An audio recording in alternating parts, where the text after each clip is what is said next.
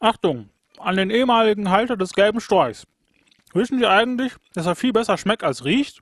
Äh,